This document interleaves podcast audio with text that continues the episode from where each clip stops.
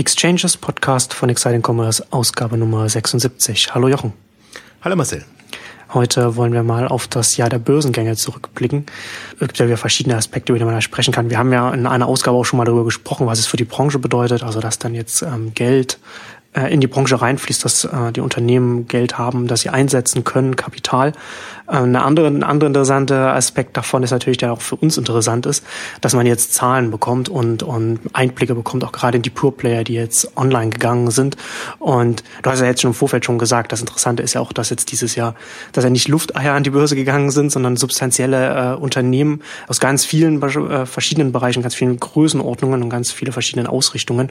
Und dass man da jetzt konkrete Zahlen Zahlen hat, die man sich anschauen kann und dann auch einen besseren Einblick bekommt, wie, wie die Branche äh, tickt.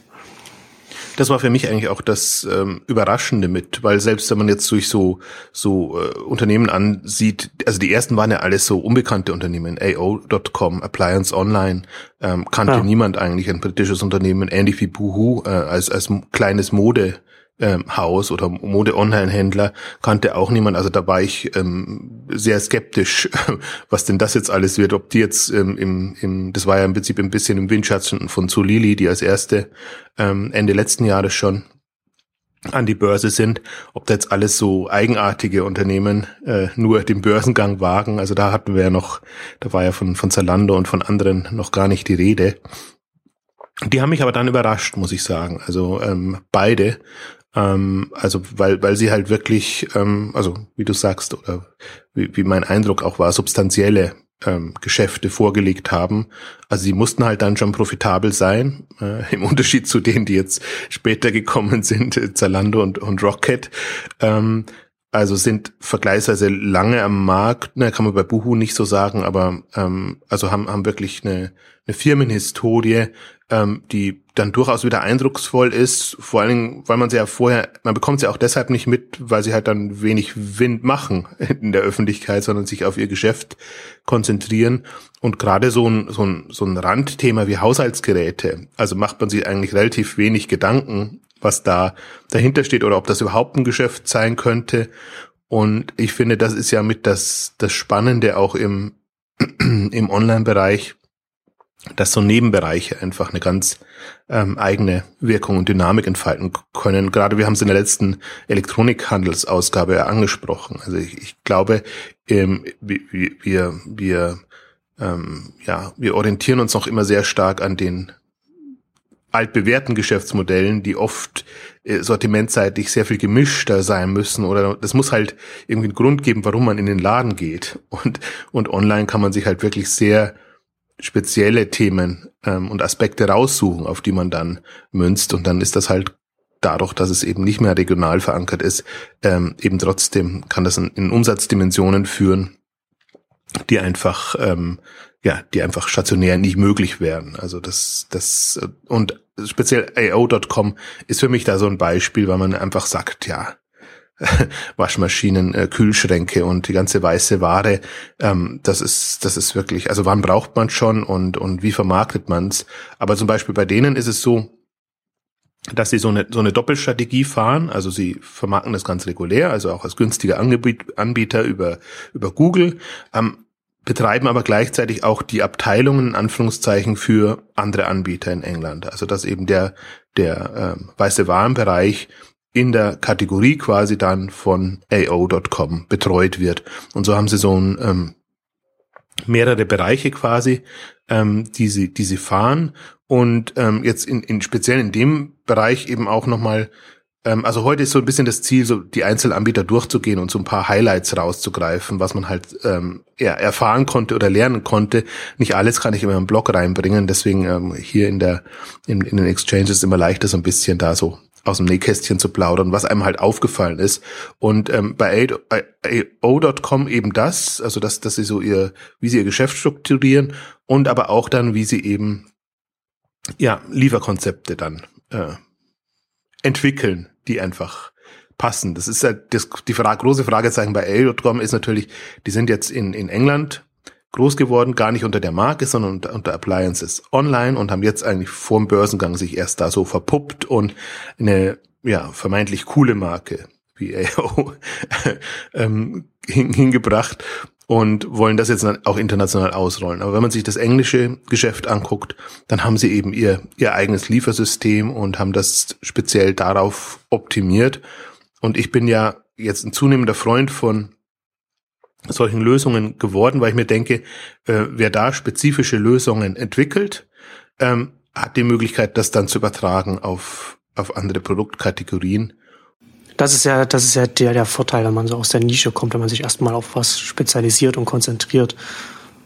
Also die, die wissen halt, also das ist ja nicht so, dass es das nicht gab und dass nicht auch äh, Logistikdienstleister das anbieten. Also immer diese zwei Mann ähm, Services, so dass man die Geräte halt auch äh, in den x-ten Stock tragen kann und und aufstellen kann.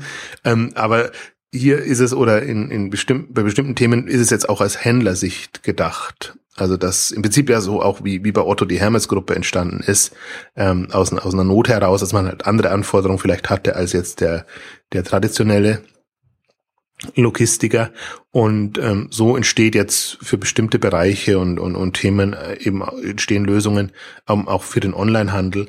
Ähm, wobei ich finde, der, der englische Markt eignet sich halt immer besonders dafür, weil die halt so London als, als ihr Hauptgebiet haben, wo sie sehr viel testen können auf relativ kleinem Rahmen, aber einfach trotzdem einen, einen guten Teil des Umsatzes da haben. Das heißt, wenn man halt dann so AO.com Fahrzeuge sieht und, und, und im Prinzip auch so eine, so eine Infrastrukturkomponente sieht, dann glaube ich, gibt's wahrscheinlich Paris gibt's noch ähnliche Möglichkeiten, um, um das zu testen jetzt in Europa. Da tun sich ja die, die Amis immer sehr viel leichter. Also das ist ja genau das. Die, die Metropolen als Testgebiet. Ja, deswegen, wenn, wenn die im Silicon Valley ihr Ding ausprobieren, dann haben sie halt den, den Einzugsbereich oder dann noch nach New York gehen oder in andere Metropolen und das kannst du bei uns suchen. Und ich glaube halt nach wie vor nicht so wirklich dran, dass Berlin jetzt das perfekte die perfekte Stadt ist, aber eigentlich die einzige, die als Metropolregion in diese Dimensionen reinkäme von den Nutzern. Aber das ist halt von der von der ganzen ähm, ja von der Stadt her noch nicht so äh, ähm, kaufkräftig und und überhaupt so so urban würde ich jetzt mal sagen, ähm, ausgerichtet, wie man das in London oder, oder, oder New York oder in anderen großen Metropolen hätte. Deswegen kann man da immer schon ganz gut ähm, sich was abschauen, glaube ich. Die große Herausforderung wird sein, also sie sind ja jetzt in Deutschland gestartet, AO.com mit AO.de. Aber jetzt auch noch ganz frisch, ne? Das ist noch nicht so ja. lange. Ja. Hm. Also ganz stolz haben sie es, haben sie externe Pressekonferenz ähm, ähm, ähm, gegeben und ganz stolz auch äh, gesagt, äh, sehr einige Monate vor der Zeit quasi haben sie das äh, launchen können, sind da in NRW mit einem, also haben sie ihr Lager errichtet und, und wollen das von dort aus ähm, betreiben. Und was ich ja charmant fand, ähm, wollen auch das separat ausweisen und ähm, entsprechend da ähm, Infos an den Tag legen. Ich habe so das Gefühl, das werden sie nicht sehr lange machen, weil natürlich alle drauf, drauf achten. Und wenn man so der Erste und Einzige ist, ist es schwierig. Also das war natürlich eine Aussage mehr ihren Investoren gegenüber, ähm, weil, weil die natürlich jetzt auch ein Gefühl dafür bekommen müssen, das ist der erste quasi große Auslandsmarkt, ähm, wie sie da vorankommen, auch im Vergleich zu dem, zu dem britischen Markt, wo sie ja doch schon eine ganz ansehnliche Historie haben. Also das macht es natürlich spannend. Also ich mag es ja immer gerne, wenn dann Dinge kommen, die die ähm, die ein bisschen abseitig sind. Ähm, wenn jetzt der ein typischer Universalversender kommt, der dann wieder im Wettbewerb mit Amazon steht oder so, ähm, das kann man da kann man gar nicht so viel ableiten, finde ich. Aber wenn jetzt da so ein AO.com kommt mit den mit der weißen Ware, da muss man sich erstmal in dieses Thema reinfuchsen, was irgendwie niemand am Radar hatte, weil das immer so, so mitgelaufen ist, beziehungsweise man wusste nur, dass viele weiß, also viele der Elektronikhändler die weiße Ware eben ähm, als profitables Zusatzgeschäft nehmen, um, um ihr, ihre Gesamtmarge äh, entsprechend zu optimieren. Deswegen gibt's da schon einige Anbieter, aber das sind alles so zwei Drittlabels und, und, und also das ist so eine, das ist, ist wirklich so unterm Radar. Also es ist nicht so, dass man sagen könnte, wir hätten jetzt da einen, ein Marktsegment schon getrackt und, und wüssten jetzt, was sind die Top drei äh, weiße Warenversender im Online-Bereich. Also wüsste man selbst, äh, natürlich wüsste man im Stationären, wo man hingeht, aber da ist halt eine Kategorie dann in, in, in, in den Märkten entsprechend. Und ähm, also war für mich, ähm, das war, war natürlich jetzt auch der Start in, in diesem Jahr. AO.com war das erste. Also wenn wir jetzt mal zu Lilly, habe ich jetzt so ein bisschen in diesen in diese zwölf Monate sich mit reingenommen, aber das war im November ähm, 2013 ähm, schon. Da haben wir auch ausführlich ähm, drüber gesprochen. Also können wir vielleicht am Ende nochmal oder im, im, im Kontext mit MySale ähm, reingehen, weil es ähm, eingehen, weil es ein Shopping Club, äh, weiteres Shopping Club Konzept ist. Aber jetzt äh, AO.com war für mich so der Start und da hatte man dann wirklich eigentlich gesehen, also man hat die Skepsis gesehen, die dem Unternehmen entgegen ist, also gerade aus der aus der zum Beispiel VC-Szene heraus, weil die natürlich die Hoffnung haben, dass irgendwelche ähm, ja coolen und, und, und sehr wachstumsstarken Unternehmen an die Börse gehen, damit man halt auch die, die Bewertungen hinbekommt und damit das alles ein bisschen äh, in Bewegung kommt. Da war jetzt AO.com eigentlich genau der falsche Kandidat, weil die eher so ein, so ein ja auch wieder nicht so so üppiges margenüppiges Geschäft betreiben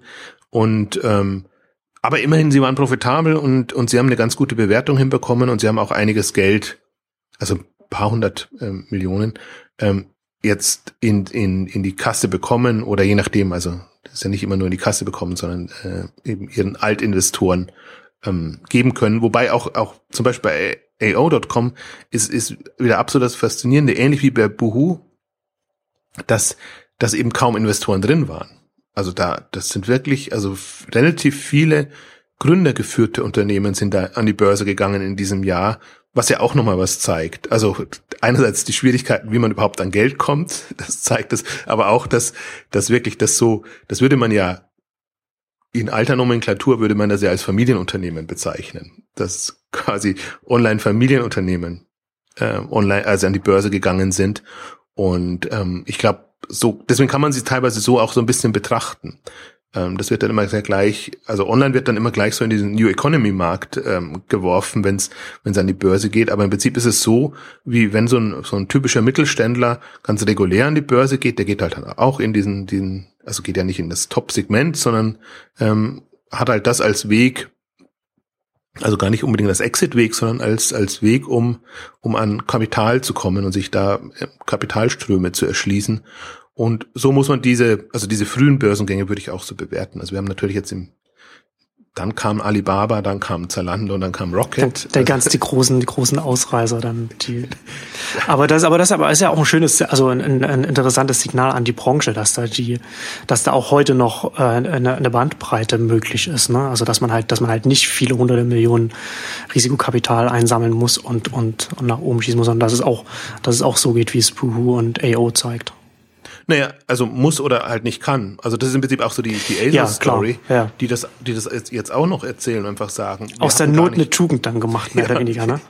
Wir hatten gar nicht die Möglichkeit, da äh, Kapital äh, äh, zu akquirieren, weil wir nie so eine hohe Bewertung hinbekommen haben. So, dann hätten wir das ganze, die ganzen Anteile abgeben müssen. Also da macht ja auch keinen Sinn.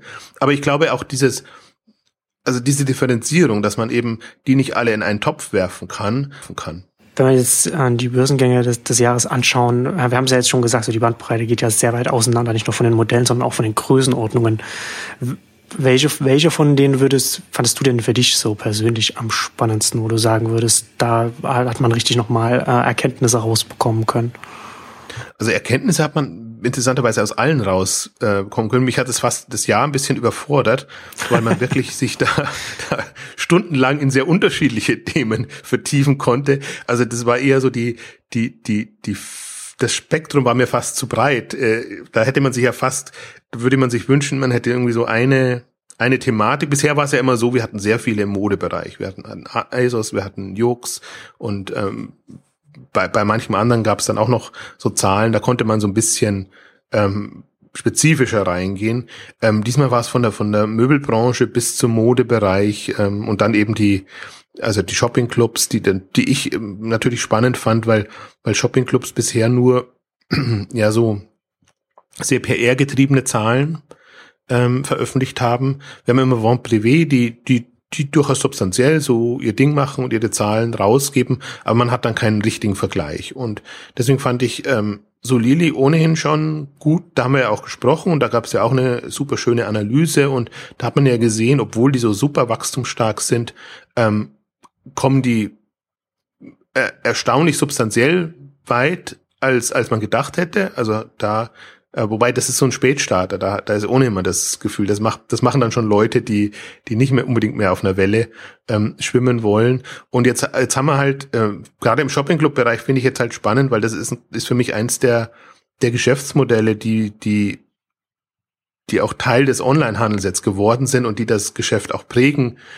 werden, mit denen sich aber niemand so richtig auseinandersetzen möchte. Und wir haben jetzt Solili, wir haben ähm, MySale, es kann man gleich noch ein bisschen was dazu sagen, super spannend und und Westwing unter dem Dach von von Rocket Internet. Die geben jetzt nicht so tiefgehende Daten raus, aber schon so Daten wie was was sind die Stammkundenquoten, was ist denn eine Reaktivierungszahl, zum Teil auch wie, wie sehen die Kohorten aus in, in dem Bereich.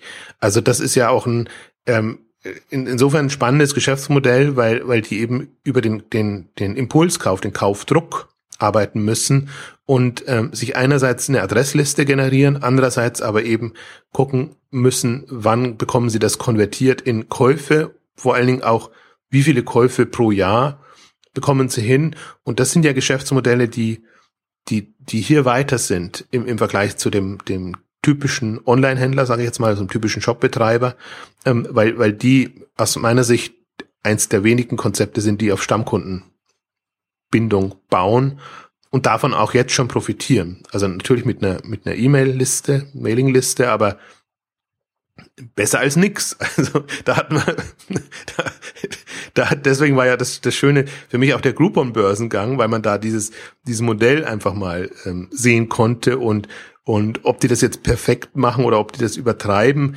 ähm, egal. Aber man hat diese, das, das vermisse ich ja total noch, diese, diese Kohortensicht in, auf, auf breiter Front. Also die ganzen Onliner sind jetzt jetzt gewöhnt und, und weil sie eben Customer Acquisition Costs und Customer Lifetime Value quasi ähm, diese Kennzahlen eingetrichtert bekommen von ihren Investoren, ähm, ist das eine Sichtweise, ähm, die, die da ist und deswegen äh, fasziniert mich das zu sehen. Also am meisten, wo wir bei den Themen am meisten überrascht sind, hat mich außerdem, weil ich damit gar nicht gerechnet habe, HelloFresh, dass wir von HelloFresh äh, Zahlen bekommen, also von einem sehr ähm, neuen Geschäftsmodell und auch einem, was wir ja immer wieder angedeutet haben, das einfach auch sehr zahlengetrieben arbeitet. Und auch bei den wenigen Zahlen, die sie jetzt veröffentlicht haben, also sie haben Umsatzwerte veröffentlicht, die haben EBIT-Werte äh, veröffentlicht, aber eben auch ähm, ähm, ja die Absprungraten und, und, und im Prinzip die, die Kohorten, wo man einfach sieht, Abo-Modelle sind mit die schwierigsten Modelle, die man haben kann. Ja, das Spannende ähm, ist ja auch gerade, wenn wir uns so diese Shopping-Club-Modelle anschauen und jetzt in die Börse gehen, dann bekommen wir ja jetzt endlich auch mal so Vergleichswerte und bekommen da halt auch so ein Gefühl dafür, wie so ein, wie so ein Modell oder wie so Modelle grundsätzlich arbeiten. Das ist ja auch, das ist ja jetzt auch gerade so eine, also finde ich zumindest, ähm, auch wenn ich mich jetzt auch so mit, mit so Freemium-Modellen oder so beschäftige, so eine spannende Zeit, weil man sich erstmal so in, in, in, in neues Territorium so vortasten muss, um zu schauen, okay, welche Werte sind denn, wann kann man denn welche, welche Potenziale, sagen wir mal, hat man so, du hast es ja schon mit den Kohorten schon angesprochen, ähm, wie, welche Aufteilungen sind in Anführungszeichen typisch und, und in welchen äh, Größenordnungen bewegt man sich da. Ähm, lass uns doch da jetzt als, als nächstes haben wir noch einen anderen Shopping-Club äh, noch über, über MySale sprechen, was man, was man da noch an Erkenntnissen aus dem Börsengang also die, die fand ich vor allen Dingen spannend, weil sie für mich so ein Mysterium waren. Also die sind eigentlich groß geworden als Aussie Sale ähm, in Australien, also OZ ähm, Sale und und haben da so eine ganze kleine Welt äh, aus aus aktionsgetriebenen Seiten aufgebaut. Ähm, so war zumindest mein Eindruck. Und äh, so gibt's noch ein paar in in Australien, Neuseeland in dem Bereich, die die so ähm, gestartet sind und groß geworden sind. Also durch durch durch die Wut-Geschichten, durch die ähm, ähm, Flash-Sale-Geschichten, Shopping-Clubs und, und durch die Groupon-Sachen. Ähm, und ähm, dann habe ich, im ersten Moment habe ich gestutzt, warum jetzt MySale gerade da so Ambitionen entwickelt. Das war für mich so ein bisschen eigentlich immer so einer, der halt auch so mitläuft und dem ich jetzt nicht so die Ambitionen zugetraut hätte.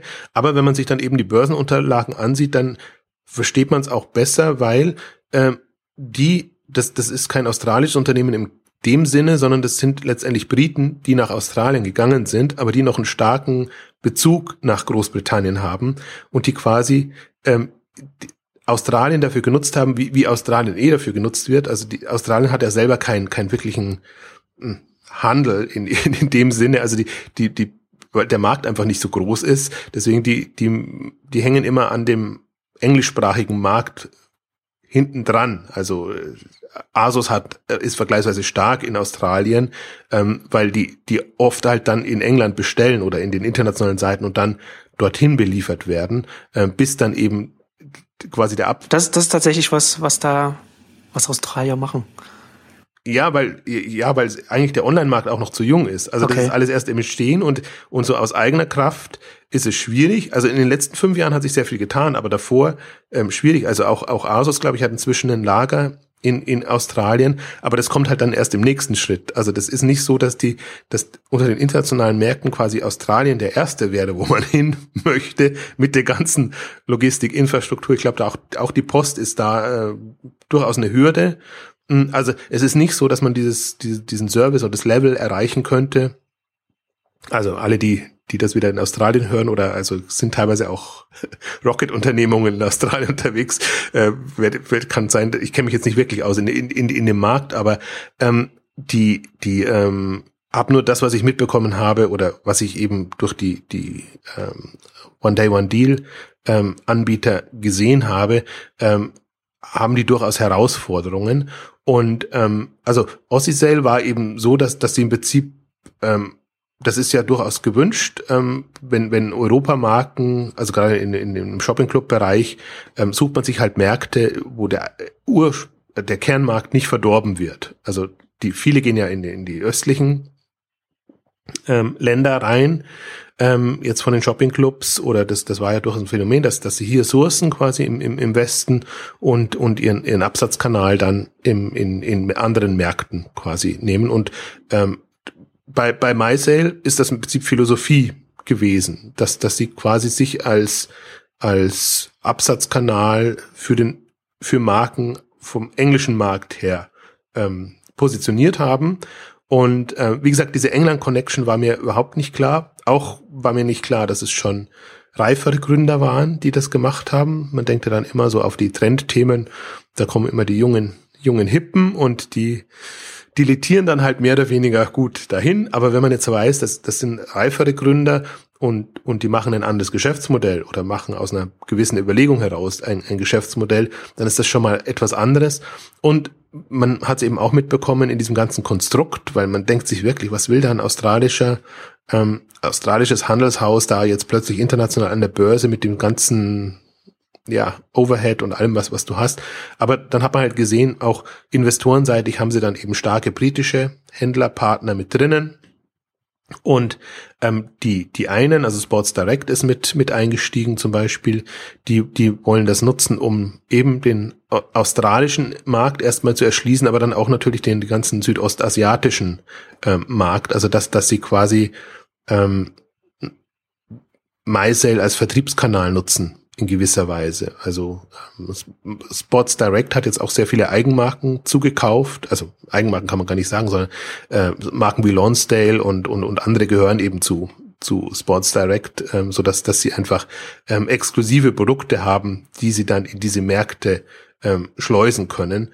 Und insofern äh, hat mich das dann wieder fasziniert. Das ist jetzt auf dem Umsatzlevel hat es mich weniger fasziniert, sondern eher auf auf einem strategischen aus einer strategischen Sicht heraus, weil das waren alles so Dinge, die mir in dem Sinn nicht klar waren, aber die mir, die es für mich dann wieder spannender machen, weil ich sage dann, dann hat das mehr Hand und Fuß, als man dem erstmal angesehen hat. Und da muss man es auch ernster nehmen. Und vor allen Dingen haben sie jetzt so eine, ähm, also haben sie jetzt auch zugekauft in Skandinavien und, und haben eine Marke auch für den britischen Markt entwickelt und den amerikanischen Markt. Das heißt, dann sind sie schon von ihrem Kerngeschäft ausgehend sehr viel ambitionierter unterwegs und das ist halt was, das mag ich ja gerne, wenn man, wenn man sieht, das sind so, sie sind kühn drauf und, und haben irgendwie Vorstellungen und lassen uns da jetzt in einem frühen Stadium teilhaben. Also ob das alles gut geht, weiß man nicht. Und wie gesagt, ich bin jetzt kein, oder nicht wie gesagt, sondern es gilt ja immer, wir empfehlen ja keine Aktien in dem Sinne, sondern uns interessiert, äh, wie, wie schlagen sich die Unternehmen und wie kann man das ein bisschen intensiver mitverfolgen, ähm, also auch öffentlich mitverfolgen. Man kann es immer im Privaten immer, immer sehr leicht. Natürlich kann man mit den, mit den Unternehmern sprechen, bekommt dann die Strategie auch entsprechend erläutert, aber jetzt so in meiner oder in unserer Rolle ist das natürlich immer unbefriedigend, wenn man quasi äh, ja unter der Hand die Infos bekommt, aber eigentlich nichts damit anfangen kann. Da, da das, das macht einen selber schlauer, aber das, das hilft jetzt ähm, der, der Marktentwicklung nicht, nicht so wirklich. Und ähm, also insofern, deswegen fand ich, dass das MySale Beiträge laufen mit am schlechtesten natürlich, weil es niemandem ke kennt und niemandem ja. etwas sagt.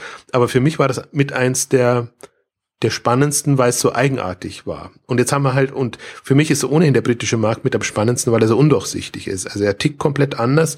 Ähm, man, man hat irgendwie keinen so wirklichen Einblick und, und Zugang. Und jetzt hatten wir halt, also wenn ich es mal MySale fast noch mit als britisches Unternehmen sehe, mit MySale und, und AO.com und Boohoo, ähm, drei sehr eigenartige Konzepte im ersten Moment. Also Boohoo kann man vielleicht auch noch ein paar Worte dazu sagen, mit dem, mit dem komischen Namen natürlich ähm, erstmal, aber wenn man sich dann anguckt, und das ist so ein ähm, eigentlich ein Billig-Label mit, mit Eigenmarken groß geworden, was einfach super Zahlen geliefert hat. Also von, von der, von der Margenseite, ähm, von der Profitabilität. Also das ist äh, auf jeden Fall ein, ein börsenwürdiges Unternehmen.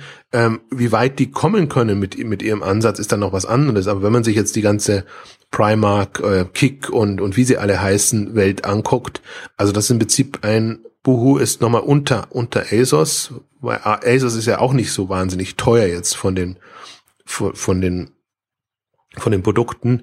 Und wenn ich das richtig verstanden habe, Boohoo spricht auch dann wirklich eine sehr junge Zielgruppe an, aber halt bis zu einem gewissen Grad modisch, also auch diese ganze Fast Fashion ähm, Geschichte mit der Möglichkeit, schnell reagieren zu können. Und das sind natürlich unter Internationalisierungsaspekten super Labels, weil wenn die es schaffen, über einen Online-Kanal das hinzubekommen, was jetzt Primark mühsam quasi offline äh, machen muss oder auch andere, also Topshop oder, oder wie sie alle heißen, die da ähm, in, den, in den Bereich reinkommen müssen. Also das ist dann schon eine, übrigens ist mir vorher gar nicht eingefallen, aber die, die Top-Shop, ähm, Arcadia ist da die, die, die Hintergrundfirma.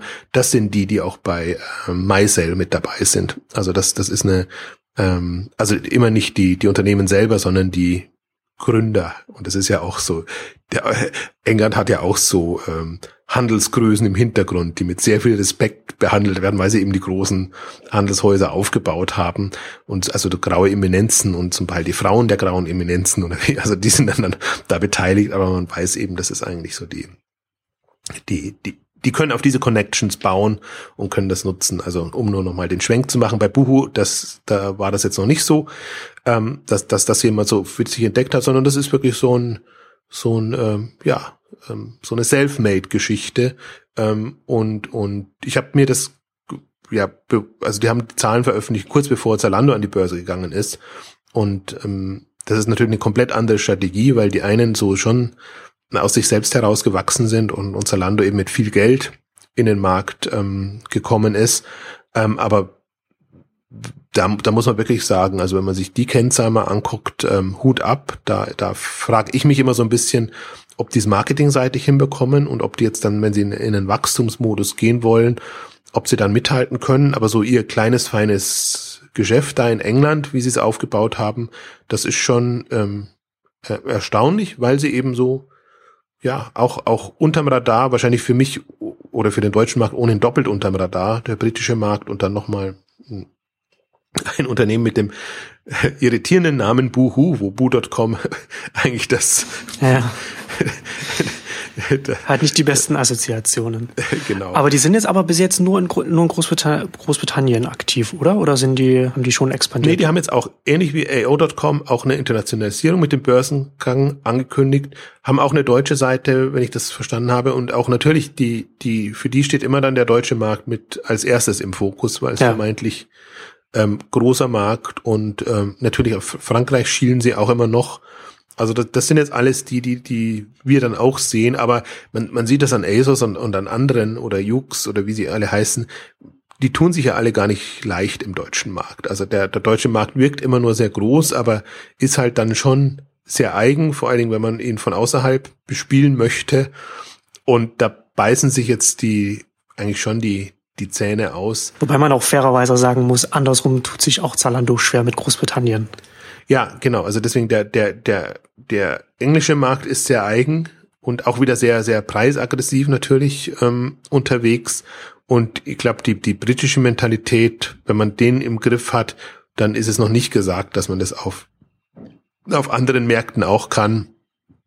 Also gibt jetzt auch keine so, so, so wirklich guten Beispiele, wo das jetzt mal geglückt wäre, wo es ohnehin, also bis jetzt auf, auf den Online-Bereich, wo die ganzen Amerikaner wie, wie Amazon und, und eBay und, und andere ähm, dann, dann Fuß fassen, ähm, war der bis jetzt ja so ein bisschen abgeschottet. Also im stationären hat man sie nicht so reingelassen. Das ist den Vertikalen jetzt gelungen mit den Zaras und den H&Ms und so. Da, da, da, da war man aber auch nicht so in der direkten Wettbewerbssituation oder sagen wir so, da war schon eine Marktlücke da. Es gab halt nicht so wirklich, also wenn man Esprit oder so, aber die kam man auch erst dann später auf den, den Trichter, dass sie da dagegen angehen könnten.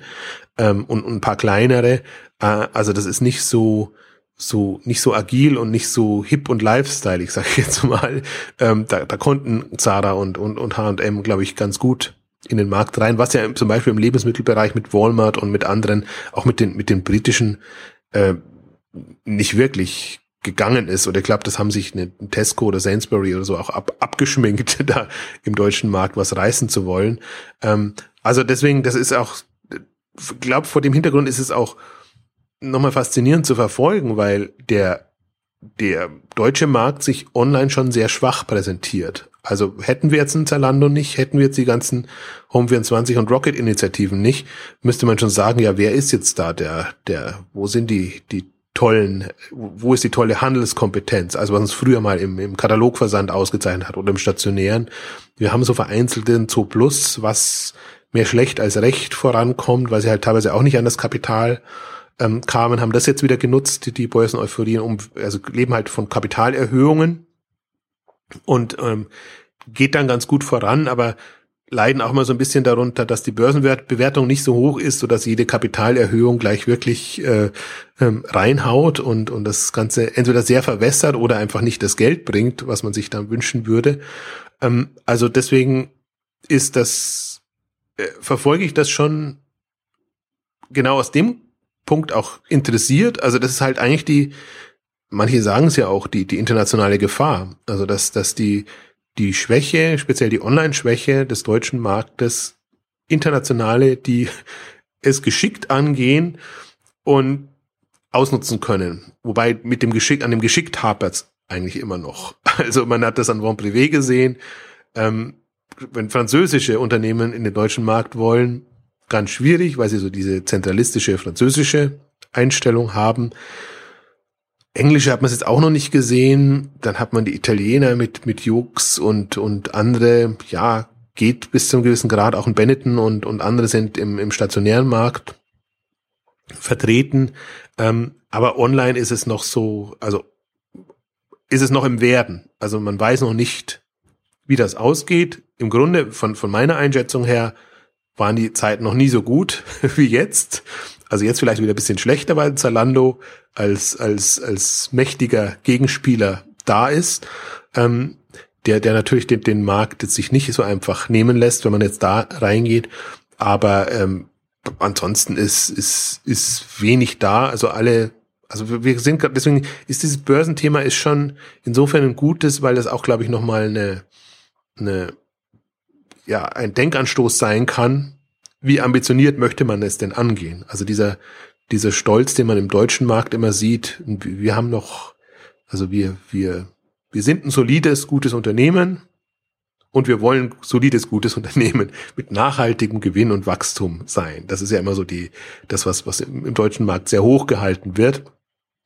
Und ähm, wir haben nicht so die die Harakiri also die kühnen Strategien, wo man sagt, mal aufs Ganze gehen und jetzt äh, entweder das klappt oder es klappt nicht. Und wir sehen da einfach ähm, wir haben so einen schwächen, schwachen stationären äh, Markt, ähm, wir haben die Ambition, einem Amazon tatsächlich was entgegenzusetzen und jetzt überlegen wir uns, wie wir das angehen können und wollen. Also diese, diese wagemutigen, äh, toll dreisten, möchte man fast sagen, ähm, die haben wir so nicht. Und ähm, ist die Frage, ob, äh, ich möchte jetzt gar nicht unterstellen, dass die, die wir jetzt an der Börse gesehen haben, international, dass die so drauf sind, nämlich eigentlich nicht. Also das sind ja eigentlich auch so, äh, ja, wie gesagt, aus sich herausgewachsene Unternehmen, sondern da muss man sich mehr Sorgen machen, wenn jetzt so groß VC finanzierte, also wenn jetzt die Dotcoms wirklich, wenn das geklappt hätte, wenn, wenn die dann quasi einfallen und, und, und ähm, auf Teufel komm raus quasi den Markt gestalten wollen, dann ist es schwieriger, beziehungsweise Zalando ist ja auch so verschrien und, und Rocket, dass sie das, dass sie genau den Weg gehen, aber die gehen halt dann aus dem Land heraus, machen die das. Da muss man nicht auf die internationalen warten. Also insofern, das ist, glaube ich, auch, aber auch nochmal so eine Kategorie, die wir jetzt sehen, so die, die Briten, am französischen Markt, da gab es immer irgendwie nur so Ankündigungen. Also ähm, Sinova mit mit C-Discount ähm, eigentlich ähm, zu dieser ganzen Casino-Gruppe gehörend, ein, ein, ein sehr großes etabliertes Unternehmen, die haben jetzt ähm, auch diese Woche ihren, ihren äh, Börsenkurs angekündigt, der weit unter der Erwartung war. Also gerade wenn man jetzt so die, die Rocket, äh, also die Rocket Show ähm, gesehen hat, äh, wie die es schaffen, quasi aus nichts das Maximum rauszuholen. Und wenn man dann sieht, da kommt eigentlich ein gestandenes Unternehmen, das die Nummer eins in Frankreich an die Börse bringen will und die schafft es nicht, eine Euphorie zu entfalten, so dass sie eine vernünftige Bewertung und, und vernünftige äh, Erlöse auch haben aus so einem Börsengang. Also das, das ist, also ich habe nur die, die Meldung jetzt gestern gelesen, das ist eigentlich ein Debakel, was da passiert ist, äh, weil, weil die, die haben eigentlich, glaube ich, knapp über 100 Millionen oder so äh, US-Dollar eingenommen und äh, also ganz erstaunlich, aber ich finde, das ist auch die eine Erkenntnis jetzt aus diesem Jahr und wir haben es ja aus in, in einer Spezialbörsenausgabe auch nochmal gesagt. Also die die Verkaufsshow ist mit dabei und und natürlich Onlinehandel ist jetzt nicht das coolste und hipste und tollste. Umso mehr Respekt muss man haben, was was Zalando und was Rocket ähm, jetzt daraus gemacht haben. Ähm, also also wirklich durchkonzertiert und und und extrem ähm, überlegt und gesteuert und vielleicht entsteht dann bei manchen der Eindruck, das wäre so ein Selbstläufer. Ähm, und vor allen Dingen vielleicht auch das, das äh, AO.com und, und andere, die hatten so die, das waren halt die ersten und die haben dann noch so ein bisschen Aufmerksamkeit bekommen. Ähm, aber wer jetzt hofft, da im, im Windschatten an die Börse gehen zu können mit, mit ähm, tollen Bewertungen, glaube ich, wird schwierig. Und deswegen bin ich auch gespannt, ob ob man nicht beides gelernt hat. Also ich habe jetzt heute auch gelesen, Netter Porté soll wohl jetzt ausgegliedert werden und an die Börse gehen. Äh, ich kann mir auch vorstellen, dass das Rocket Internet auch, auch Westwing Home 24 vielleicht in der Möbelgruppe auslagert und nochmal einen separaten Börsengang macht. Ähm, Windeln.de ist so ein Kandidat, Mr. Specs sind andere Kandidaten oder so, aber wenn es die nicht schaffen, Wind zu machen und, und wirklich ähm, Aufmerksamkeit zu generieren, glaube ich, wird das ganz, ganz schwierig. Deswegen muss man schon sehen, diese, diese Story, die darum gebaut wurde, die, die war schon wichtig und natürlich, das, das war so das Verhängnis der, der New Economy, dass man da nur auf Story geachtet hat. Ähm, aber die, die, diese ganz bescheidene und wir machen jetzt mal einen Börsengang und dann, ja, Geld ist da quasi und dann, dann, dann finden wir schon irgendjemanden. Also ich fand den, den Aspekt gerade bei, bei Rocket Internet als mit den schwierigsten Fall, den man wahrscheinlich an die Börse bringen kann. Das könnte man wahrscheinlich, muss das sogar so irgendwie ein Case sein. Wie, wie kann man eigentlich ein, ein unverkäufliches Unternehmen mit einer Milliardenbewertung an die Börse bringen? Und wenn man das mal nachvollzieht und auch sieht, wie die dann das gemacht haben und und äh, ist das äh, also wie die ja quasi das Hausieren gegangen sind schon im Vorfeld. Und das gemacht haben, wie natürlich auch ein, ein Oliver Sammer dann plötzlich auf den ganzen hm, Veranstaltungen auftaucht und und und von sich reden macht ähm, und und natürlich auch nochmal die die die Story der stationäre Handel ist tot und wir ähm, wir sind quasi die die Hoffnung. Ähm, ordentlich für Schlagzeilen gesorgt. Genau also in, in, in und zwar in unterschiedlichen Szenen zwar ja. immer mit derselben Story das hat man ja gesehen dass das quasi eine dass das jetzt nicht die, die Lust am, am öffentlichen Dasein ist, die einen da treibt, sondern das ganz klar zwei, drei, vier Botschaften rübergebracht werden mh, hm, sollten. Und das haben andere nicht so drauf. Also das ist halt, das ist auch ein, natürlich ein Spagat. Wir haben ja auch andere kritisiert dafür, dass, dass sie zu viel Luft machen, um, um, also gerade in den frühen Phasen und dann teilweise mit absurden PR-Stories kommen. Aber das ist für mich einfach auch ähm, ne, ein, ein ja, professionelles Verständnis, ähm, dass man weiß, wann ist was, wann sind welche Stories reif und beziehungsweise mit welchen Themen findet man Anklang, beziehungsweise wie verkauft sich generell der Onlinehandel besser? Also das, das hat natürlich auch den großen Nachteil, dass, dass er in diesem coolen, der coolen Facebook-Twitter-Welt und was da alles kommt, ähm, einfach mit, mit seinem Geschäftsmodell nicht so punkten kann, wenn er nicht verdeutlicht, wie notwendig das Ganze ist und äh, wie wichtig es ist, einfach da eine, äh, eine, eine Online-Alternative zu haben und eine Alternative zu Amazon zu haben. Also das, das, ähm, wie gesagt, da, oder wie gesagt, wie immer mal wieder angedeutet, da versagen die Verbände und alle, also man hat keine Fürsprecher für Onlinehandel, ähm, sondern also dedizierten Online-Pure-Play-Handel äh, sind alle immer gegen Amazon und, und gegen Zalando und äh, die müssen sich immer eher wehren gegen all die äh, schlimmen Dinge, die sie tun, die die anderen auch machen, aber über die spricht niemand.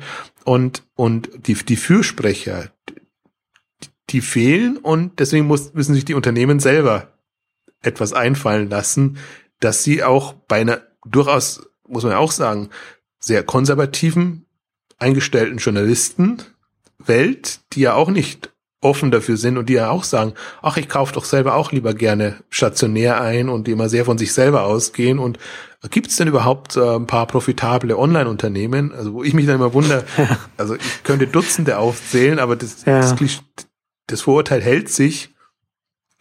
Das, das ist alles dubios. Und das sind alles so, ja, selbst so ein Amazon ist dubios, weil wir hatten das auch in, in einer anderen Ausgabe gesagt, es ist eine Kunst, das so hinzubekommen, dass man immer auf Null rauskommt oder dass man halt kein, dass man das Geld quasi wieder ins, ins Unternehmen ähm, investiert, aber das wird nicht so so respektiert und ähm, also muss es. Ja, es muss ja nicht respektiert werden, aber so muss erstmal wahrgenommen werden, dass das natürlich Absicht ist. Ja, ja genau, dass, dass man das so sagt und dass man halt, also und die eine Erkenntnis dieses Jahres war ja auch durch die ganzen Börsengänge, dass Journalisten, generell die Presse und auch die Wirtschaftspresse Probleme mit Wachstumsunternehmen hat. Diese Kategorie Wachstumsunternehmen ist nicht vorhanden. Es ist das kleine dubiose Startup aufgeblähte da und es ist das mittelständische oder vielleicht das Konzernunternehmen da. Das sind die Kategorien, in die man denkt. Und so. Oder dann, oder noch der, der, der, der Erfolg über Nacht, bei dem irgendwas nicht stimmen muss. Ja.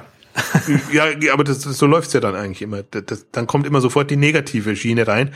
Aber dass man sich mal vor Augen führt, diese Kategorie Wachstumsunternehmen, Growth Companies, die, die halt im internationalen Bereich da sind, jetzt natürlich nicht im Handelbereich, weil so lange gab es da keine, keine äh, in dem Sinne Wachstumsunternehmen. Aber wenn man eben sieht, wie, wie die Facebook und die Twitters und die Googles und, und wie sie alle heißen als, als Wachstumsunternehmen und auch die, die drunter sind, ähm, behandelt werden. Also auch da gibt's immer wieder Ausschläger, wo man dann, wo man genau merkt, jetzt wird mit falschen äh, Kriterien gemessen, ähm, aber man muss halt in der Kategorie bleiben. Oder man muss ein Gefühl für Wachstumsunternehmen bekommen, dann kann man auch sagen, ist das ein gutes und Wachstumsunternehmen, äh, machen die was richtig, machen die was falsch, dann sieht man auch, ob die äh, ob man es kritisch beachten kann. Also ich fand ja das, das Schöne in diesem Jahr war ja auch wirklich, dass man konnte Zalando und Rocket Internet sehr schön gegenüberstellen. Und man weiß halt ähm, oder man sieht halt an Zalando, das ist ein Wachstumsunternehmen, was im Prinzip Geld verliert, weil es wächst. Und dann ist ein Rocket mit vielen Unternehmen, also da kann man auch nicht alle in den Topf werfen, aber gerade die jungen Unternehmen, das ist noch eins, was in der Gefahr besteht, dass es halt nur über Marketing Maßnahmen aufgebläht wird und wo, wo man im Prinzip gerne wissen würde, wo ist denn die Substanz und, und wo wird da wirklich der Wert geschaffen? Und das ist ja genau, und ich glaube nicht, dass man das in den ersten zwei, drei Jahren sagen kann, ähm, aber diese vier, fünf, sechs Jahre haben die Unternehmen ja in dem Sinne gar nicht bekommen. Und deswegen glaube ich, wenn man, wenn man unter den Kriterien das betrachtet, kann man selbst in diesem ein, in dieser einen Rocket-Welt, wenn man Zalando noch so ein bisschen an die Samba-Welt, sagen wir mal so, ähm, bleibt, kann man schon sehr genau sagen, Zalando gucken wir uns unter den, unter den Kriterien an, oder beide gucken uns denselben Kriterien an, kommen bei Zalando zu dem Schluss und kommen bei Rocket Internet zu dem Schluss. Und das ist ja nicht passiert, sondern die sind alle in einen Topf geworfen werden. Und jetzt haben wir quasi aus, aus, aus Sicht der Wirtschaftspresse zwei super dubiose Unternehmen da an der Börse, ähm, die irgendwie zu Recht abgestraft werden oder wo man, wo man halt sehr ja, agieren kann. Also das, ich, ich will es jetzt insofern nicht entschuldigen. Wir haben ja auch die, die ähm, Börsentricks-Ausgabe gemacht, bewusst. Also nicht so, dass das jetzt alles, äh, dass das alles, äh, wie soll ich sagen, ähm, dass da nicht alles in Bewegung gesetzt wurde, um da das Maximum rauszuholen. Das ist ja dann nochmal ein ganz anderes Thema. Aber, aber in der Beurteilung des Unternehmens, glaube ich, kann man schon, wenn man sich in diesem Wachstumsfeld bewegt, sehr klar für sich herausfinden, was hat Hand und Fuß, was ist vernünftig bewertet, was ist nicht vernünftig bewertet und ähm, dann kann man da seine Schlüsse draus ziehen. Und ich glaube, wir müssen nicht diskutieren, dass alle, die jetzt an die Börse gegangen sind in diesem Jahr, dass die, die hoffnungslos überbewertet sind. Also das war halt so ein Börsen-Euphorie-Jahr. Und ähm, selbst wenn ich jetzt sage, Zalando hat substanziell, sich als substanzielleres Wachstumsunternehmen, dann würde ich trotzdem sagen, also von der Börsenbewertung haben sie schon also sind sie schon gut mitgekommen, sagen wir es mal so, weil man es ja auch am oberen Ende. Genau, sehr, sehr, sehr oberen Ende, weil man ja auch ähm, ein Asus, ein, ein Jux und andere. Jetzt in dem Fall hatte man ja sogar Vergleichsbeispiele. Also da, da ist es dann äh, nochmal besser, besser zu beurteilen. Aber das ist jetzt so meine, meine Hoffnung eigentlich auch, ähm, wenn man sich jetzt mal, und das jetzt mal weiterdenkt, was soll in den nächsten Jahren passieren? Ich glaube, wir haben jetzt diese Fülle an Unternehmen, die öffentlich sind. Wir können sie uns jetzt wieder ein bisschen intensiver angucken und wir können ähm, vom Geschäft beurteilen, also macht das strategisch Sinn, kommen die irgendwie da in den Kennzahlen gut voran und äh, wir können dann gucken, ähm, ob, ob das einfach nicht Optionen bietet. Also wir haben immer noch, das, das Grundthema ist immer noch, wo, woher soll der Handel sein, also woher soll das Wachstumskapital kommen? Die, die traditionellen, denen ist das zu riskant. Ähm, andere, also viele investieren lieber in die Rettung bestehender Unternehmen, also in die Gestaltung jetzt äh, neuer, neuer Felder. Hm, also wenn wir da jetzt die, äh, die Börse hätten als, als potenziellen Weg, ähm, also vor allen Dingen seriöse Unternehmen hätten, ähm, die, die das machen, dann, dann dann wäre das wieder so eine Option, wie man es ursprünglich halt, wofür die Börse ursprünglich da war. Die war ja dazu da, um, um Geld zu erschließen und, und Wachstumsunternehmen zu unterstützen. Leider finde ich, haben sich an, an, der, an der Börse, das merkt man jetzt erst wieder, wenn die ganzen Börsen kommen, einfach Dinge eingeschlichen und sind gang und gäbe, die man jetzt, wo man sagt, da macht ihr euch eigentlich selber ähm, den Ruf kaputt, weil wenn, wenn einfach so Mauscheleien und alles Mögliche möglich ist, dann würde man, würde man auch nicht sagen, das ist jetzt nicht mehr nicht die seriöseste Welt. Also das ist jetzt die absolute seriöse, muss es ja gar nicht sein. Es geht immer um Verkaufen. Also das ist ja schon, das ist aber immer, wenn man Geld bekommen möchte, oder einen Exit-Plan, es ist immer ein Verkaufen und dieses vermeintliche, es gibt Kriterien, so dass das vernünftig dem Markt gemäß bewertet wird. An das glaube ich eh nicht. Aber, aber wenn schon im System quasi in, in der Börse einfach so Mauscheleien und Möglichkeiten drin sind, so dass man quasi die, die Anleger über den Tisch ziehen kann, dann, äh, dann, dann, dann werde ich halt skeptisch. Also ich, ich glaube halt, da, da muss, da müssen auch die, die Börsen irgendwie dran arbeiten, dass, dass sie verdeutlichen können, dass es ein seriöses Umfeld ist und dass sie halt nicht nur Zocker und und und diese ganze Spekulanten-Geschichte ähm, da bedienen wollen. Und ähm, finde, das hat man auch gesehen. Also beides hat man eigentlich jetzt jetzt gesehen. Was also das ganze Spektrum im Prinzip, was was möglich ist in in dem Bereich. Und dann muss man mal, also bin bin sehr gespannt. Also ich habe gerade das Gefühl, wenn uns der der Börsenmarkt nicht einbricht, was die große Gefahr ist, ähm, haben sehr viele Unternehmen jetzt Lust bekommen oder für viele wäre das ohnehin der einzige Ausweg. Also wir hatten das, glaube ich, auch. Ja, gerade, gerade hier in Europa, ne, wo es halt nicht so viele Exit-Optionen dann auch gibt. Ja, und wo wir aber andererseits sehen, dass einfach in den letzten fünf, sechs Jahren, da ist schon einiges nachgekommen. Also wir haben schon eigentlich ein paar gute Unternehmen, also wo ich, wo ich vor, vor fünf Jahren hätte ich wahrscheinlich gar nicht gewusst, wen, wen, wen würde man da jetzt an die Börse bringen oder ich meine, es hilft nichts, wenn da neue Geschäftsmodelle kommen und man will die gleich an der Börse abladen, aber jetzt, wenn man gesehen hat, ähm, die, die letzten fünf, sechs Jahre, ähm, einerseits, was ist da entstanden? Andererseits, wenn man diese ganzen, aus meiner Sicht immer verbockten Exits äh, sich sich anguckt, also ähm, es ist schon sind schon auch Exits teilweise passiert, wo man sich gewünscht hätte, ah, ein bisschen, also so so so nah am Notverkauf voran vorbeigeschrammt oder halt diese ganzen Exits, die wir ja auch hatten, äh, ein Blue Tomato geht in die USA, ein, ein Bergfreunde geht in die USA, jetzt ein Mai Theresa geht in die USA, also ähm, das das sind halt so weiß nicht, ob, ob das so Exis sind, die man uns wünschen würde, dass, dass quasi alle unsere Onliner-Tochterunternehmen von irgendwelchen amerikanischen Unternehmen, Großkonzernen in der Regel sind. Äh, noch dazu Unternehmen, wo man gar nicht weiß, ob die so langfristig Zukunft haben.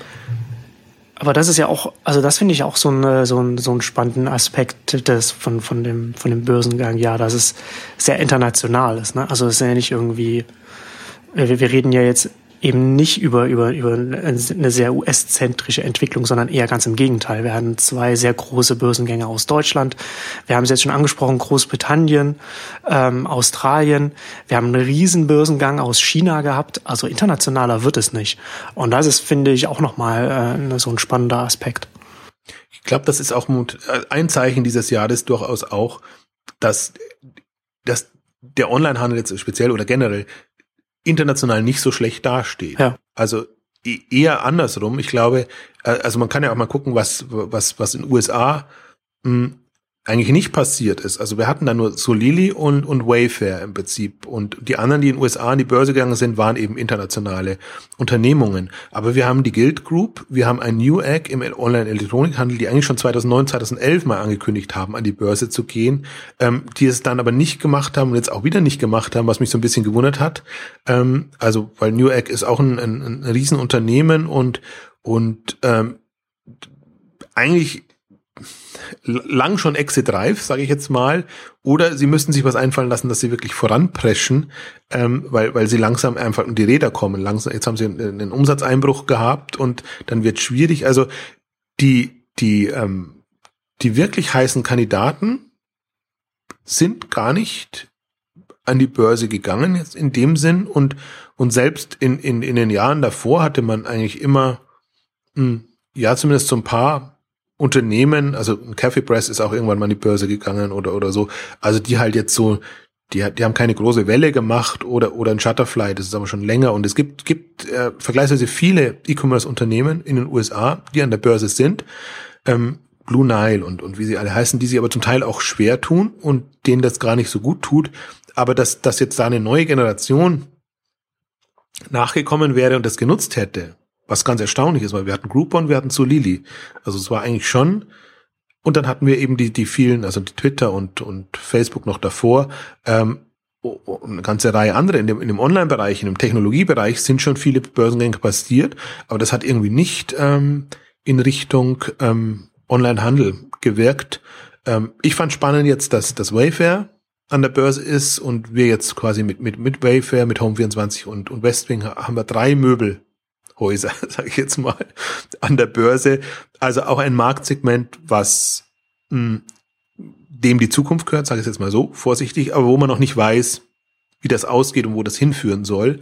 Und, und vor allen Dingen, also Wayfair ist ja ist für mich auch so ein Kandidat, ein, ein durchaus wackeliger Kandidat, weil obwohl die jetzt äh, die, die, die Million, äh, die Milliarde ähm, Umsatz erreicht haben, aber die haben halt ihr Geschäftsmodell gewechselt. Also das heißt, mit dem Geschäftsmodell also mit CSN Stores, ein rein Google-getriebenes SEO-Modell, äh, mit dem sie groß geworden sind.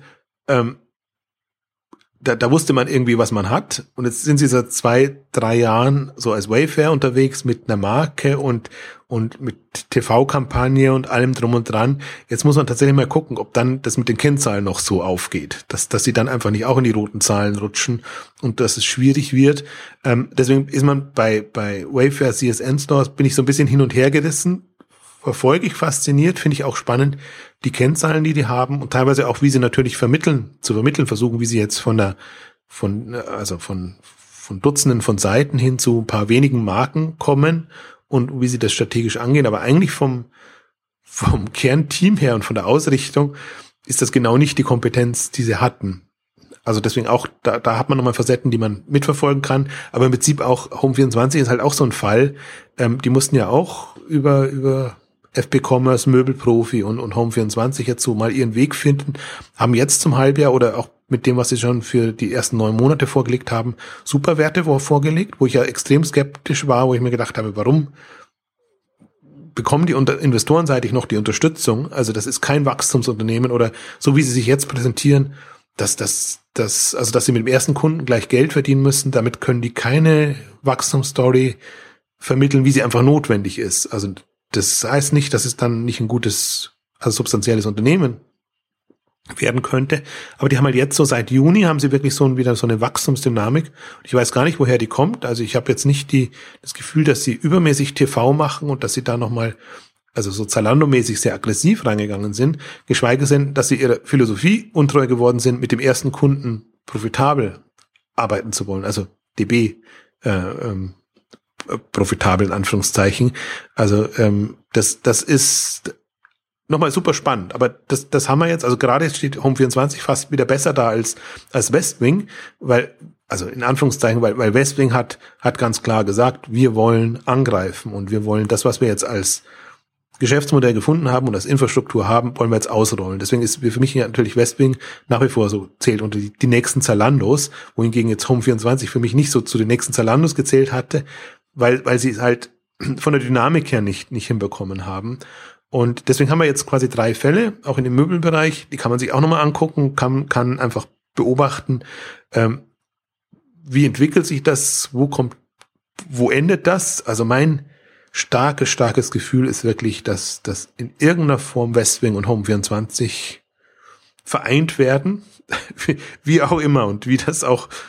Das ist natürlich dann auch eine große Gefahr der Verwässerung oder dass man dann zu sehr mit sich selbst beschäftigt. Also wie auch immer das dann aussehen könnte, aber das ist natürlich, weiß ich, kommt, kommt, kommt, mir, kommt mir wie eine gewagte Option vor eher.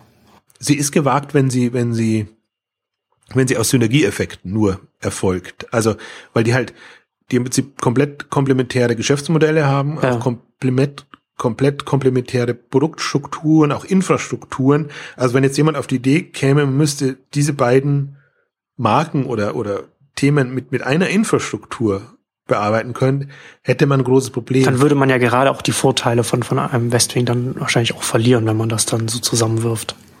Absolut, aber wenn man jetzt äh, Marktmacht symbolisieren möchte und sagt, man nimmt die beiden zusammen, dann kommen sie halt schon mal auf eine Viertelmilliarde Umsatz oder wahrscheinlich jetzt noch mehr, wenn sie, wenn sie gewachsen sind, können sie fast schon auf eine halbe Milliarde kommen, wohingegen sie halt ansonsten immer nur auf die Hälfte dessen kommen. Also e-, eher aus einer, aus einer strategisch-taktischen Gesichtspunkt heraus, auch ein bisschen um, um Wayfair Paroli bieten zu können.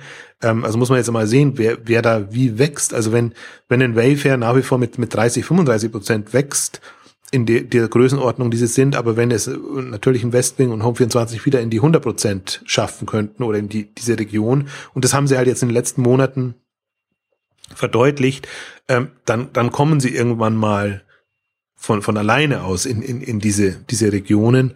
Und ähm, also muss man halt sehen, also wir sehen, man sieht es ja schon wieder an meinen Worten, also wir bewegen uns halt hier in der Wachstumswelt. Also wir können jetzt nicht die als, ja, Möbelhandel am Ende der Straße, hätte ich jetzt was gesagt, beurteilen und, und gucken, ist das ein solides Unternehmen, sondern die, die brauchen einfach jetzt nochmal die, diese zwei, drei, vier Jahre, extreme Wachstumsdynamik und dann guckt man, ob, ob die einfach mh, hm, gleichzeitig ein nachhaltiges Geschäftsmodell so gefunden haben, ähm, dass es ja eben allen Beteiligten ähm, Spaß macht. Also das ist ja, das ist jetzt, also bei allen Rocket-Unternehmungen ist, ist jetzt das die große Frage, da die quasi ja an die Börse durften, ohne dass sie profitabel sind, ähm, ist, ist jetzt die Frage, ob sie diese, ob sie diese Wachstumsstory vermittelt bekommen oder ob sie nicht irgendwann mal in diese Profitabilitätsfalle tappen, sage ich jetzt mal, so dass sie dann an an in erster Linie an Profitabilität gemessen werden. Also im Prinzip dem, was was ein Amazon ja dem ein Amazon entgangen ist. Ja, sie haben nie Also die, die, sie stehen zwar immer unter dem, also man betrachtet sie immer so, aber sie haben die Investoren nie verwöhnt in diese Richtung und deswegen dürfen sie weiterhin ähm, von, von enormen Börsen, Börsenkursen profitieren, ähm, obwohl sie halt ähm, im Prinzip die, die, die Gewinnkennzahl mh, hm, nicht liefern können. Und ich glaube, das wird jetzt aus strategischer Sicht ähm, das ähm, ein Thema bei Rocket und deswegen sehe ich das gar durchaus kritisch, wenn die teilweise versuchen zu suggerieren, wir gehen jetzt in Richtung Profitabilität, weil ich glaube, die wirklich gemessen werden sie an ihren Wachstumsraten in in der ersten Phase. Und da bin ich mal gespannt. Also ich habe ja immer mal wieder durchklingen lassen. Ich halte die die äh, Rocket PR für eine der ausgefuchstesten und äh, glaube, die wenn, wenn jemand diese Herausforderungen meistern kann, dann die in der Kommunikationsstrategie. Uh, aber es ist halt, es ist halt wirklich eine, das wird auf der Ebene, auf der Kommunikationsebene eigentlich ents entschieden, weil sie auf der, auf der operativen Ebene, da muss man sich ja bei den Rocket-Unternehmen keine Sorgen machen. Also da sind sie ja getrimmt. Die haben ihre Kennzahlen und die wissen, was, worum es geht und versuchen dann das auch hinzubekommen äh, mit, mit, mit allen und setzen alle Hebel in Bewegung. Also das ist ja nicht so, dass sie da nicht, da nicht ähm, getrimmt werden darauf. Deswegen würde ich mir da auch gar keine Sorgen machen. Also das ist nicht so, dass das in, in der Phase, in der diese Unternehmen sind, also wir sprechen jetzt von den Anfangszeichen Proven Winners im europäischen Markt, ähm, also die, die sind halt jetzt, die haben diese drei, vier Jahre und sind eigentlich jetzt ähm, im, im Management-Deutsch würde man sagen, in der Phase der operativen Exzellenz ähm, versuchen, müssen einfach jetzt gucken, dass, dass sie das ähm, Geschäftsmodell entsprechend ähm, ja, kennzahlengetrieben hinbekommen.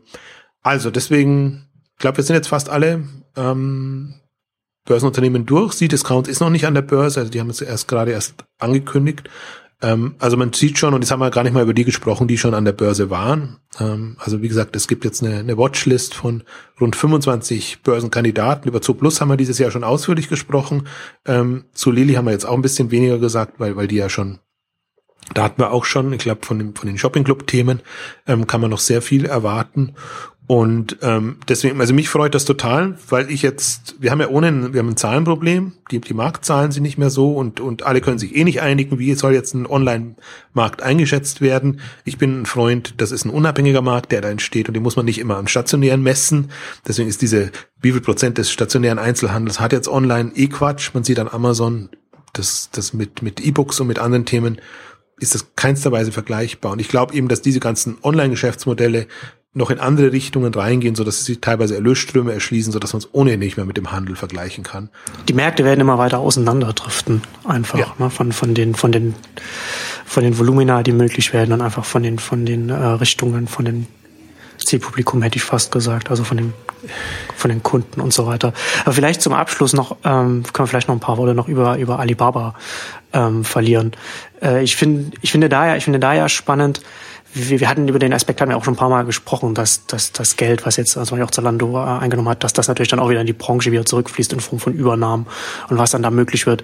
Äh, ich glaube, ich erwarte mir halt von Alibaba relativ viel, was, was Richtung äh, in Investitionen angeht, international. Also Alibaba ist zum Teil schon in den USA schon als Risikokapitalgeber schon aktiv. Und wenn sie jetzt international weiter Fuß fassen wollen, ist das gerade für die, glaube ich, sinnvoll, wenn sie da so ich sage mal so Alibaba Ventures mäßig da sie, sie sich aufstellen und, und, und investieren. Und das ist einfach ein riesiges Unternehmen, das jetzt sehr viel Geld eingenommen hat ähm, und, auf, und, und, und auch einen sehr großen äh, äh, Heimatmarkt hat, auf dem es einfach auch gut dasteht.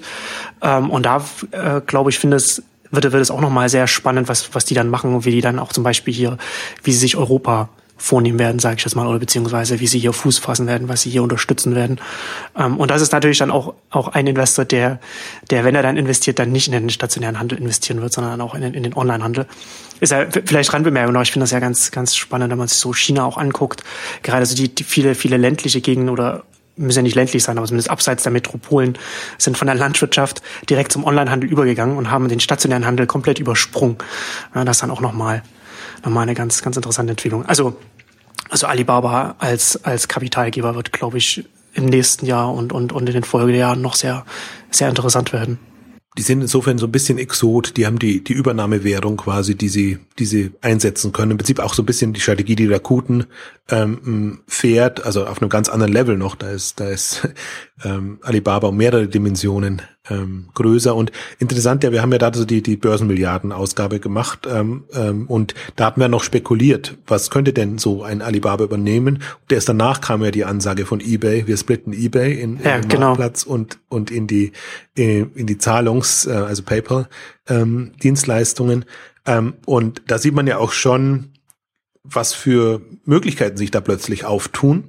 Und ähm, man, also Alibaba hat einfach schon eine ganze Reihe von Unternehmungen und jetzt gab es die, die Ansage, ich glaube, bei, bei Shoprunner, ähm, was eine ihrer Hauptbeteiligungen ist, ähm, wollen sie jetzt auch Alipay einführen, wobei sie Alipay jetzt schon wieder in eine Finanz, fast möchte man Bankableger sagen, ähm, ähm, and äh, ausgelagert haben. Ähm, also man, man merkt schon, also das ist halt, da wird gestaltet. Also da wird nicht nach möglichen Opfern oder Übernahmekandidaten geguckt, sondern ich glaube, da ist in irgendeiner Form ein Masterplan da und wir, wir sind durch diese Macht, die wir in China haben, durch die enorme Bewertung, die wir jetzt in USA haben, äh, haben wir einfach unheimlich Möglichkeiten, ähm, auch tatsächlich gegen die Großen, gegen die Amazons und die Ebays etwas entgegenzusetzen. Insofern ist das ja gleich nach dem Börsengang von Alibaba kommt quasi dieser, diese, diese, diese, ja, Rückzug möchte man fast sagen von eBay, ist schon ein Zeichen, weil eBay war eigentlich so, wir haben es ja immer wieder gesagt, äh, eBay lässt sich die Butter vom Brot nehmen und, und so in, un, unambitioniert unterwegs zu sein in, in so einem Umfeld, ähm, ist, ist ganz, ganz gefährlich. Deswegen ähm, ist eigentlich jetzt, ich bin auch gespannt, wie eBay noch ausgeht, aber die Gefahr ist eher, dass eBay unter die Räder kommt. In irgendeiner Form, also deswegen wird es schon überleben, aber diese Macht, die, die eBay hatte, in den frühen E-Commerce-Jahren, auch als Gegenpol zu Amazon. Wobei man ja auch, wobei man ja auch sagen könnte, es muss ja nicht unter die Räder kommen. eBay könnte, könnte es ja als ein Anführungszeichen internationaler Arm in einem Alibaba-Konzern ja vielleicht sogar besser gehen, als wie es unter der aktuellen Führungsriege da läuft. Das stimmt, aber das meine ich mit unter die Räder kommen. Also dass, dass nicht mehr unabhängig, unabhängig, ist, ja. unabhängig und selbstbestimmt äh, ja. agieren können und und Dinge vorantreiben können. Ähm, genau, deswegen meine ich auch die klar. Also deswegen, ich mache mir eigentlich in der Konstellation mache ich mir um eBay weniger Sorgen ähm, als bisher, wo man halt wirklich das Gefühl hatte, ähm, das, das, das Management ist so volatil, die würden jedem Trend hinterherhecheln, der sich nur auftut und äh, wenn's, wenn notwendig, dann halt alle sechs Monate, neun Monate die Strategie wechseln. Also das, das ist äh, wirklich eine, eine, eine Desorientierung gewesen. Ähm, da, da kann man auch immer, also da, ich kann immer schwer zuschauen, weil ich immer die, die, die entgangenen Chancen so stark sehe und ähm, gleichzeitig belobhudeln sie sich selber so stark und so, als ob sie ähm, die Ultimativen wären in dem Marktsegment und sind vollkommen neben der neben der Spur. Also das das ist schon, das ist so ein bisschen Drama. Ich glaube, das ist also ähnlich. Also gerade wenn man jetzt den Aufstieg von Alibaba sieht und gleichzeitig sich eBay anguckt und und dann einfach auch, man sieht ja was was aus Yahoo geworden ist, was aus AL geworden ist. Also man sieht einfach, wenn wenn Unternehmen es nicht schaffen quasi in die nächste Phase überzugehen, ähm, dann ist das alles gnadenlos und dann sind sie halt, werden sie als Schatten ihrer selbst wahrgenommen und dann, dann, dann ist eigentlich schon die Luft raus. Also und und das, äh, ähm, ja, also deswegen bin ich mal jetzt gespannt. Also das wäre also mein, meine meine größte Spekulation wäre ja, dass äh, eBay, bei, es bei eBay gar nicht so weit kommt, dass die beiden Unternehmensteile separat in die Börse gehen, sondern dass irgendjemand ein schönes, lukratives Angebot macht, so dass man sich den ganzen Akt gar nicht antut, sondern sagt, ähm, ach, dann landet es halt bei, bei Alibaba. Ähm, also beides sind natürlich Kandidaten, die bei Alibaba dann landen können. Und ich glaube auch, also ähm, Alibaba ist aus dem, vor dem Hintergrund nach wie vor eben einfach ähm, zu beobachten, ähm, was dann in zwei, drei, fünf Jahren tatsächlich zu Alibaba US oder Alibaba West, weiß gar nicht, wie die dann das, das intern nennen, ähm, in dem, dem Bereich gehört. Und ähm, das, das wird, also das ist auch so ein, so ein, das ist die andere Seite dieses Jahres, also wo man sich auch nochmal, glaube ich, verdeutlichen kann.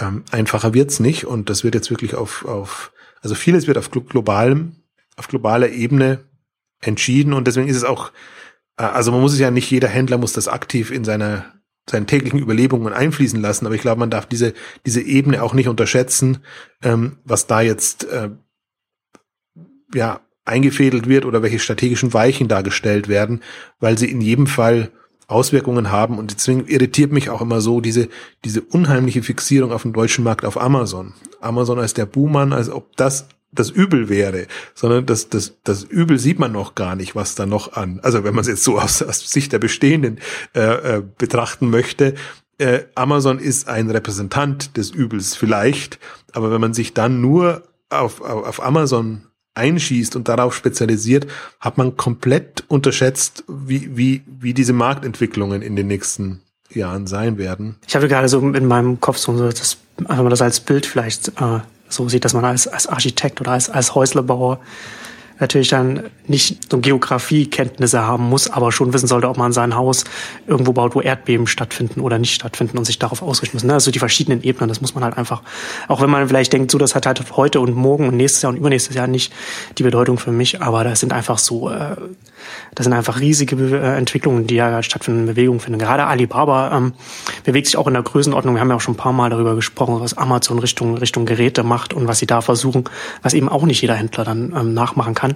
Ein Alibaba kann in dem Bereich auch sehr, sehr viel machen, zum Teil auch mehr als, als ein Amazon, weil sie einen riesigen äh, Heimatmarkt haben, auf dem äh, zum Beispiel schon ein, ein Android stattfindet, das, das ohne Google-Services auskommt, weswegen es da äh, separate App-Stores gibt und ein separates System, Ökosystem einfach entsteht, auf das sie zugreifen können und dass sie dann oder beziehungsweise zusammenarbeiten können und dann, dann auch noch außerhalb von China auch ausrollen können. Also ich glaube, dass da in dem Bereich auch noch einiges, einiges passieren wird. Und das sind einfach äh, die Themen der nächsten Jahre. Wobei mein, mein Plädoyer ja wäre, das, das unvoreingenommener zu betrachten. Ne? Also weil das, das hat ja auch, auch Chancen. Es ist, man darf es, man ja, es natürlich das Übel sehen, dass, dass einem alles, alles wegnimmt und das quasi alles beherrschen will. Aber wenn man, wenn man das versucht, unvoreingenommener wahrzunehmen und einfach sich anguckt, was bietet's für Gefahren, was bietet's für Chancen und wie muss ich mich positionieren? Also in Anführungszeichen kleiner und klein bin ich dann ja schon, da kann ich schon sehr groß sein, bin ich, bin ich ein kleiner. Wie, wie muss ich mich strategisch aufstellen und, und welche Fallen darf ich auf keinen Fall tappen? Und das Dumme ist einfach, dass alle, und ich habe das speziell jetzt in den letzten Wochen wieder gemerkt, speziell alle Hersteller enorm in die ganzen Fallen tappen und, und, und sich da wirklich in Gefahren begeben, da kommen sie nicht mehr raus. Also man kann es strategisch geschickt angehen, aber man muss halt strategisch wirklich gewieft sein, um dagegen anzukommen, weil das natürlich jetzt keine, klar, das, das sind, sind mächtige Player und, und, und erstmal werden sie freundlich sein und, und dann werden sie trotzdem versuchen, das Geschäft für sich zu bekommen. Aber das heißt nicht, dass man, wenn man nicht auf Augenhöhe versucht, da zu bleiben, also auf Augenhöhe, aber nicht, nicht indem man sich raushängen lässt, sondern indem man wirklich äh, es strategisch drauf hat und einfach sagt, den Mehrwert könnt ihr liefern, den Mehrwert können wir liefern. Und äh, damit das so bleibt, gehen wir die und die Konstellation ein. Äh, also, dass man sich nicht so von vornherein schon über den Tisch ziehen lässt, weil dann ist man, ist man einfach ausgeliefert. Und, und diese große Gefahr sehe ich einfach aus der, aus dem Unwissenheit, aus dem Unwissen größten, größtenteils, aber auch aus der Unbedarftheit und auch aus dem lange das so ein bisschen ausblenden, ignorieren und, und eher arrogant betrachten, hm, sind viele einfach jetzt also ich weiß nicht, ich war, ich habe, das ist wirklich noch ein großes Fragezeichen, was ich habe, wie die die Aufklärung und das Wissen, was Online-Themen strategisch, aber auch dann im Detail im Prinzip die ganzen Fallen, in die man tappen kann, und zwar nicht nur rechtliche Abmahnen. Also wir bewegen uns da wirklich so auf so einem so einem Larifari äh, Nebenkriegsschauplatz-Ebene mit mit dem, was man auf alles achten muss. Da kann man sich tot achten. Ähm, aber die die wirklichen strategischen Geschichten, ja. da wird immer noch sehr, da wird wirklich Brainwashing betrieben, finde ich. Also von den ganzen Strategieberatern und allen.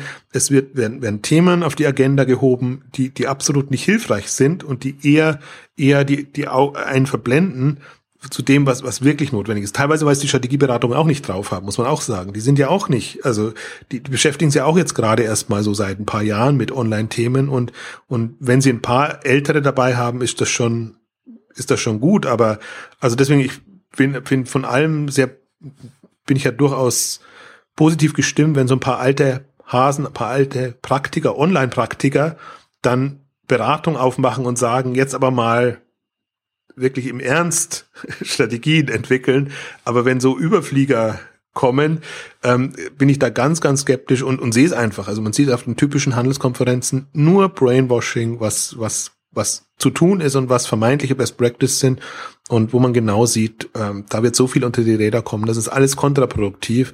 Und ähm, da kann, kann man nur jeden also die einen, das ist ja gesunder Menschenverstand, ist es ja eigentlich, die, die sind ohnehin, also lassen sich einfach diesen, diesen Bär nicht aufbinden, dass man da irgendwie das, das große Übel Amazon hat und die, gegen das überhaupt keine Chance hat, sondern wer smart ist und, und drüber nachdenkt, der findet schon Wegen, Wege, aber die, die ganzen Branchenbegleiter sind aktuell wirklich nicht hilfreich, ähm, um, um da eine, eine substanzielle Strategieentwicklung und Gegenposition aufzubauen. Deswegen hadere ich einfach immer mit dem Berater, mit den, mit den Verbänden und mit allem, was da so kommt, weil das, das ist wirklich, äh, da schaufelt man sich sein eigenes Grab. Und ähm, aber um, trotzdem ist noch zum Abschluss einen positiven Dreh zu finden, man hat jetzt diese ganzen Zahlen und Informationen und man kann sich auch unabhängig von denen, was, was, was immer sehr an der Öffentlichkeit ist, in einem Bild machen und sich da mal rein vertiefen oder die Spezialisten im Haus sich da rein vertiefen lassen. Also es sollte ja in jedem Haus größeren dann Analysten geben, die einfach mal ähm, wirklich sich online angucken als online und, und sich nicht immer vom bestehenden Geschäft ähm, irritieren lassen. Ähm, ich glaube, wenn, wenn man das mal so angeht, jetzt, jetzt ist es besser denn je. Also wie gesagt, mich hat es fast überfordert, weil man gar nicht mehr nachgekommen ist. Aber wenn man dann einfach mal so sich in das eine Thema und dann das nächste eingearbeitet hat, dann ist es ja inkrementell. Und so versuchen wir ja auch bei den Exchanges zum Beispiel vorzugehen, dass wir immer versuchen, wieder so Updates zu liefern und das, was eben in der Zwischenzeit passiert ist, ähm, wieder einzuordnen. Also ich, ich, glaube nicht, dass wir im nächsten Jahr wieder so eine umfangreiche Börsenausgabe machen können. Ich hoffe es nicht, dass das wieder, wieder, wieder quasi ein Dutzend Unternehmen an der Börse ist. Ähm, aber dass, dass wir schon immer branchenspezifisch speziell dann mit, mit Updates kommen können. Ja, genau. Also um bei meinem schiefen Bild zu bleiben, dann äh, erdbebensichere Häuser bauen und nicht nur die ganze Zeit über die richtige Tür reden oder so. Ähm, gut, da kommen wir jetzt zum Ende unserer großen Börsenausgabe. Vielen Dank fürs Zuhören und bis zum nächsten Mal. Tschüss. Tschüss.